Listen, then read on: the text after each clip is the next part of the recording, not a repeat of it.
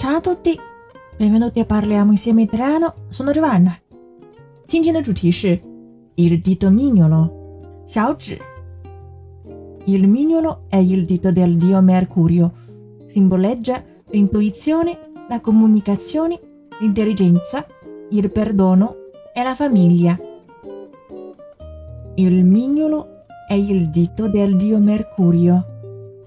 小指就是水星之神的手指 ，simboleggia l'intuizione, la comunicazione, l'intelligenza, il perdono e la famiglia，象征着直觉、沟通、智慧、宽恕和家庭。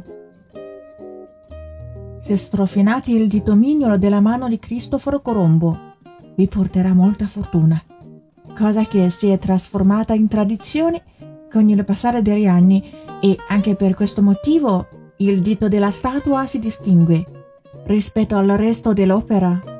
È considerato un vero e proprio talismano, soprattutto dagli studenti universitari che invocano un aiuto per superare gli esami.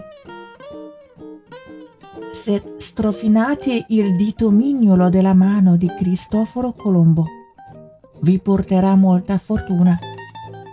摩擦哥伦布的小指 会带来很多运气。cosa che si è trasformata in tradizione con il passare degli anni。随着岁月的流逝，这已经变成一项传统。E anche per questo motivo il dito della statua si distingue。也是因为这个原因，雕像的手指和作品其他部分比起来，显得格外突出。